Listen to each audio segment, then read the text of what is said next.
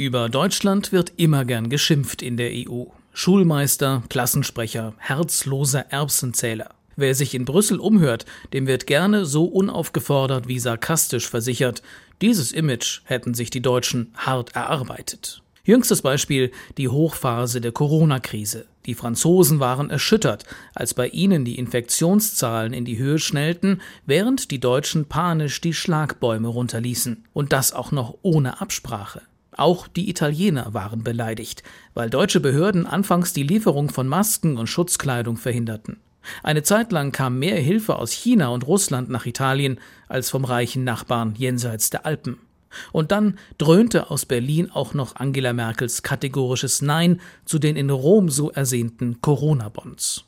Binnen weniger Wochen aber hat sich die Wahrnehmung Deutschlands so deutlich gewandelt, wie man es kaum für möglich gehalten hätte. Schon gar nicht Emmanuel Macron, Frankreichs Staatspräsident. Jahrelang war er bei Angela Merkel abgeblitzt mit seinen Reformideen. Nun aber ziehen Deutschland und Frankreich plötzlich wieder an einem Strang. Ironischerweise brauchte es dafür wohl den Blick in den Abgrund der Pandemie.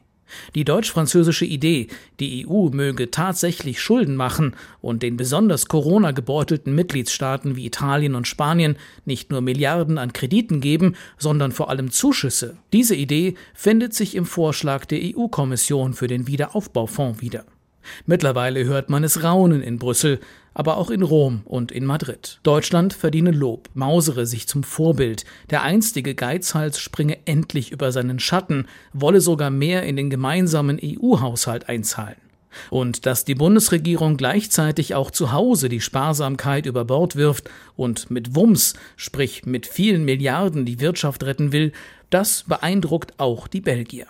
Während die Deutschen bereits aus den Startlöchern springen, sind wir noch nicht einmal im Stadion angekommen, heißt es in einem Kommentar im belgischen Fernsehen. Nein, das Image des Klassenprimus wird Deutschland so schnell nicht los. Nur scheint durch den Neid immer mehr europäische Anerkennung hindurch. Corona sei Dank.